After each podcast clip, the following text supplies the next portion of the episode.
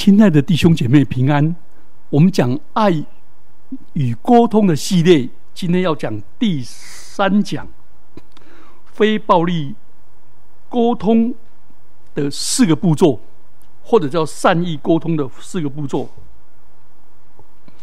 非暴力沟通是美国心理学家马歇尔·卢森堡博士所创立的。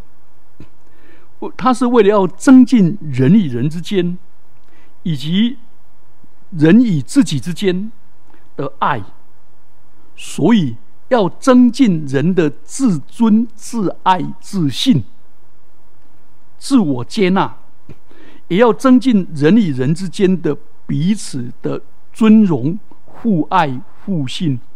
所以这两个简称起来叫做自尊而尊人。自爱而爱人，自信而信任人，自我接纳、自纳而纳人，这个是很棒的。所以，他这个卢森堡博士很精彩的是，他发觉人有四种四 D 的语言，就是我们用来讲暴力语言的。然后接着呢，他要教我们。怎么样操作讲那个美善的语言，让我们的沟通更有效果、更有情感、更有触动、更有爱意，增加我们这个社会的同理心跟慈悲心。这是爱是恒久忍耐，又有恩慈。现在是讲的沟通，就是恩慈的语言。好，我们现在就直接进入主题。那个善意沟通，或者叫做恩慈沟通，或者叫非暴力沟通，有四个步骤。第一个步骤叫做觉察或者观察，观察，观察是第一个步骤。观察本身不带任何的批评。观察的意思就是，我主只说我观察到的，换句话说，我看到的，我听到的，我感受到的是什么？所以只陈述对方具体的行为，不解释，不分析，不批评，不攻击，不论断。换句话说，我就是讲这个而已。绝对不要再加上四 D 语言的第一个，所以这是个中性的，不会刺激对方那个制约性的反反抗，而且让双方都聚焦在具体的事实上，而且避免冲突。换句话说，这个观察的时候不带主观的批评、论断、猜测、指责、贴标签、分分析。因为这些往往是负面的，而且是对人不对事的。譬如说：“哎呀，你这个懒鬼呀，大嘴巴啊，小气鬼啊。”结果呢，会激怒对方制约性的反应。好，那观察有几个要领。第一个要领，你就要像摄影机一样，那个摄影的镜头，手机的摄影的镜头是什么？看到什么，他就呈现什么，不掺杂任何的批评。所以，这就是报道，而不是特写。记者的特写就是针对某事情就发挥。那句子的开头是我看到什么事，我看到什么事，然后接着说讲你观察的事实。举个例子，我们在看。这个连续剧的第三集的时候，我看到你在玩游戏，没有专心跟我一起看。请问这是什么？这观察。我观察到你昨天晚上有一个小时都在发发烂的发文，这是观察。我们这两次见面，你都晚到三十分钟，这是观察。好，我们上面的观察，如果把它换成指责，怎么讲呢？你每次都迟到，你根本没有时间观念。哎，迟到二十分钟来两次而已，他们讲的每次，我讲没有时间观念的指责。啊，对方很快的说：“我哪有每次啊？我跟你约二十次，只有这两次而已。啊，十八次你都不讲，那哪有那么夸张啊？”结果对方就防卫。譬如说，老师对学生说：“哎，你在上我数学课的时候睡觉了，这是观察。”那如果你对学生说：“你总是不听不听话，不专心上课”，这是评论。所以，观察跟评论之间要很清楚的切割，不需要讲什么话就带刺，讲话带刺，这很可怕。我们不知道哪里学到哦，讲话都是带着刺。好，避免的误区就是观察以后，你不要要避免地雷。什么地雷呢？你说每次这样，总是这样，一直这样，从来都怎么样？这不是事实吗？就这么一次或者两次吗？所以，不带评论的观察是人类智力最高的形式。那个卢森堡博士有一次被一个督学请去某一个学校的校长跟老师们。处不好，哇，矛盾很深。结果他去，他去的时候，他就先把这些老师们聚集起来谈，然后接着还跟校长谈。他就问说：“校长有哪些行为不符合你们的需要？”有一个就讲了具体的行为哦，请你告诉我。结果有一个老师说：“他是个大嘴巴。”他说：“哎，对不起，这不是事实，这是评论。”啊，他讲话讲太多了，哎，这也是这也是评论，这不是事实。他认为他的话才有价值，我们都没有价值，哎，这是推测。校长希望所有人都一直听他讲话，哎，这也是推测。接着他就告诉他们说，观察跟评论跟推测这些不一样的地方。好，请你们再重新讲。好。最后，他们想了想了好久，最后说：“哦。”结果发现校长无论讲什么题目，无论哪一个老师讲什么题目，他总是插嘴说：“哎呀，这让我想到什么，又在讲他过去的事实了。”就结果叫结果老师们呢，就看手表，眼睛乱飘，打哈欠，但是没有人告诉校长什么。结果。他们就直接跟校长讲了，校长听了以后抱怨说：“哎，为什么从来没有人提醒我？”然后他就开始讲：“哎，为什么我有这种习惯？”又讲起我当年都提醒了。结果以后的结论是，校长一回忆往事，他们就温和的提醒他：“我们聚焦在我们目前的工作上吧，不要再谈往往事了。”好，这个叫观察。其实我们观察一些事情完了以后，我们有没有感受啊？有啦。那观察完了感受的定义就是：当你陈述客观的事实以后，接着你可能忠实的表达你自己当下的感受。那你要区分感受跟想法是不一样的。刚才讲到观察跟批评是不一样的。好。那句子，那我们来讲要领。第一个开头是“我觉得”，讲我，然后觉得，接着讲我觉得内容。那个内容是我们的情绪字眼。哦，我发现姐妹们情绪字眼比较完整，比较多，丰富。弟兄们没有几个什么情绪字，譬如说我失望啊、担心啊、痛苦啊、忧愁啊、受伤啊、害怕啊、喜悦啊、开心啊。沮丧啊，焦虑啊，愤怒啊，等等等。举个例子，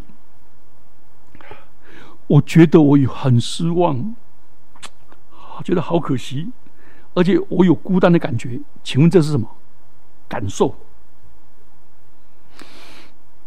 老公，一直做你的事都不理会我，我觉得我有点难过。这是什么感受？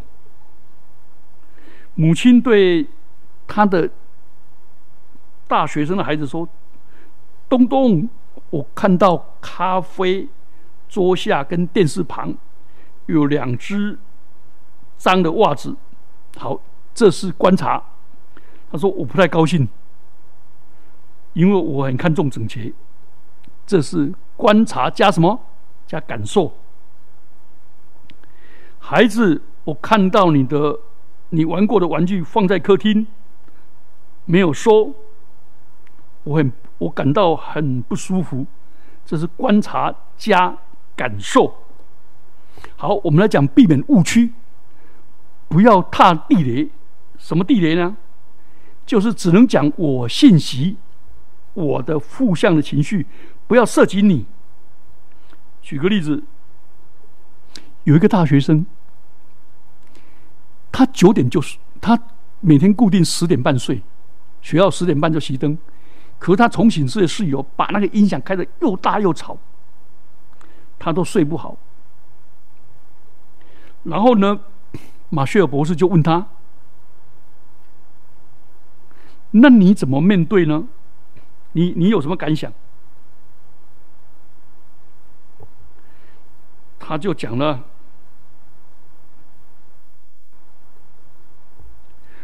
我觉得晚上你不应该这么大声啊。”结果马歇尔博士说：“哎，对不起，你你你虽然用我觉得，但是你这是看，这是你的看法，而不是感受。声音太吵了，会打扰到别人呐。这是看法，而不是感受。”结果那大学生就很生气说：“我没有什么感受了。”其实他的感受很强烈，但是他体会不到，说不出来。其实很多理工背景的，或者律师、工程师、远景经理人都不太会表达。如果是我，我就跟讲说，十点半了，你的声音开的这么大，我整晚都睡不好，这样就好了。我睡不好，我很难过，因为我需要安静，这样就好了嘛。讲我嘛，譬如说我有一次在带我的孩子，结果在游览车上有一个人在猛抽烟，那我就去跟他讲说。先生，对不起，我的孩子有气喘，我们闻了烟我们会咳，气喘会发作，我们真的会很难过呢。我就这样讲而已，对方就不好意思发出来了。如果我跟他讲说你没有公德心呐，这冷气房你你也这么这么你你，他就就可能搞不好就打起跟我打起来了。所以有些地雷是虽然讲我觉得。但是是表达想法，不是感受。举个例子，我觉得我被误解了，我觉得我被利用了，我觉得我被批评了，我觉得我被忽略了。虽然都讲我觉得，但是是在分析别人怎么对待你，这不是自身的感受。那怎么讲啊？不要讲想法，你要觉得他这样子讲我，我很难过。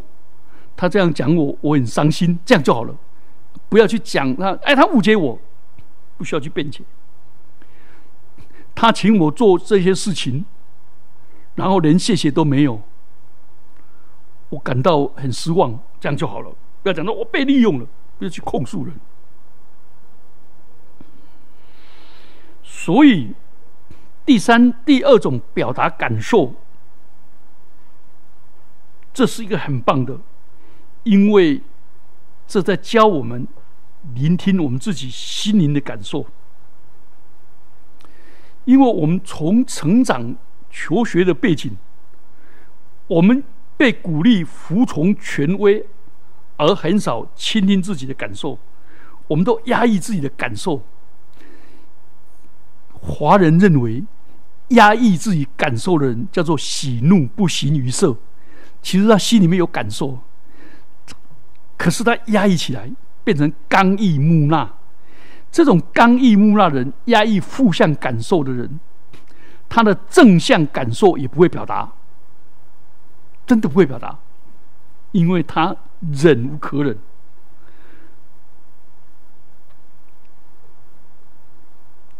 所以，会表达感受的人，也会聆听别人的感受。而双方都会讲感受的时候，来讲负向的感受，而有人聆听，分担的痛苦是减半的。当讲正向的感受、喜乐的事，有人分享喜分享的喜乐，别人聆听，那是加倍的。人与人之间就变成亲密起来了。可惜我们都没有感受，都在讲想法哦，这两个要分辨。所以第一个观察事实不批评，第二个讲感受不讲想法，第三个是表达需要。哎。就越来越近哦。表达需要就是那些感，我有那些感受，这是什么原因？因为我有需要。举个例子，刚才那个年轻人，他可以对那个室友那么大声的音响，他可以说：“你这个音响这样开的这样的声音，我听了我睡不着，因为我需要安眠。”我需要好好的睡，这我需要好好的睡，这是我的需要。我听到噪音，我睡不；我听到这种太大声的，我睡不好，这是我的需要。所以句子的开头要讲我我需要什么，或者我看重什么，我重视什么。孩子把鞋子乱丢，你不要去彪骂。不要去批评，而说：“哎哎，你今天有三双袜子放在你的在电视机下面，这是观察。然后接着呢，讲感受。我很期许，我好，我看得很难过，这样就好了。不要讲说你让我难过，不需要讲你。好，再讲完感受又哎。”我看重讲，我看重家里的整洁，这样就好了，就是表达需要。所以句子的开头是我需要或者我看重什么，我很在乎什么。然后句子后面讲内容，你看重的价值是什么？你期望的是什么？举个例子，我很看重老公，我很看重跟你在一起看电视的时间，因为我很想跟你。一起分享，有共同的经验跟话题、兴趣，就是后面后面就讲需要。我知道你可能需要休息放空一下，但是我也需要你的陪伴跟关关注。这样讲就很精彩哈。所以每一个太太有被关心的需要。他可以要求把这需要说：“老公，我好久没有看到你的，没有跟你单独吃饭了。我需要跟你单独吃饭，今天晚上一起去某个餐厅好不好？”就这样讲。那孩子回来太晚，你可能会彪骂，说你死到哪里去了？放学应该马上回家。结果孩子会抗辩跟冷漠，不如讲说：“你晚上九点才回来。”哦，这是事实，对不对？你晚上九点才回来，我很担心。这是讲我的感受，因为我很重视你的安全。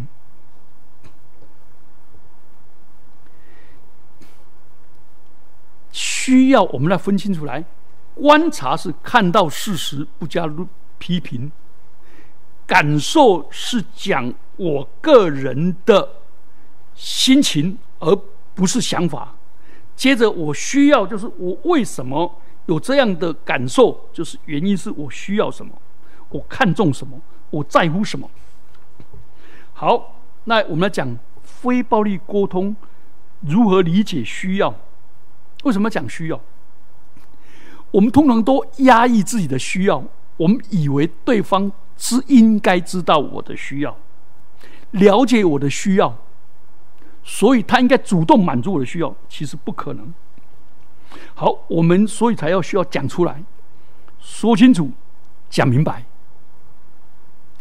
第二，有人觉得，哎呦，我不需要讲我的需要，压抑，不需要，不可以这样讲，因为人类共同的需要是普世性的，是自然的，是正当的。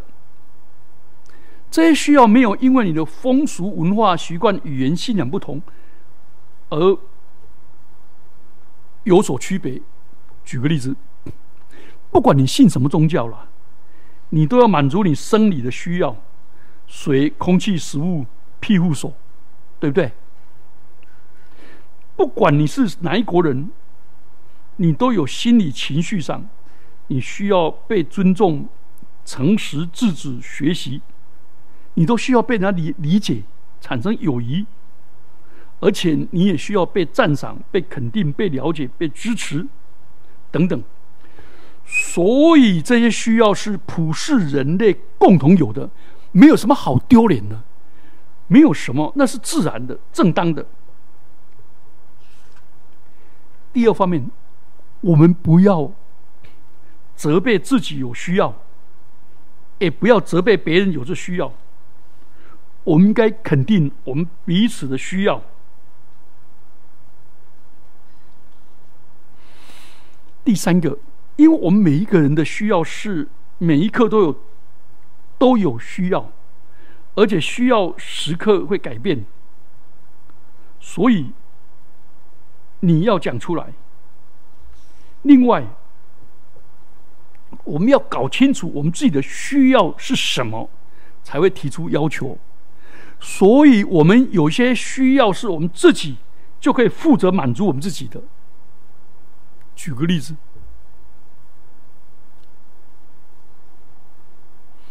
一定要人陪才能够吃饭吗？一定要人喂才能够吃饭吗？你可以自己吃啊，对不对？你要请他，请你的家人陪你吃饭，可以啊。可是他现在上班没有办法，你就下班呐。他下班以后有什么事情你不行，那就换个时间呐。啊，如果不行，你找别人陪你也可以啊。所以没有那种变成把自己的需要，对方非得满足我，对方非得搞清楚，这不可能。这叫读心术，这是非理性的思考。好，第四个步骤，提出明确的请求，来满足我的需要。请求是为了改善生活，所以你第一句话说：“请问您可以不可以？”这是开放的问句，不是命令哦，不是命令。请求不是命令，我们提出请求也要尊重。对方有说不的权利，我有要求的权利，对方也有说不的权利，这才是好的沟通。啊，不然的话，人家拒绝我们就伤心就痛苦，然后就生气，那这不是拒绝，这是勒索啊！这不是命令，这是这这是命令，这是勒索。所以请求不是命令，好。观察不是批评，感受不是想法，然后呢，需求，对不对？还有需求不是什么？我们刚才谈过了。嘘，哎，请注意哈，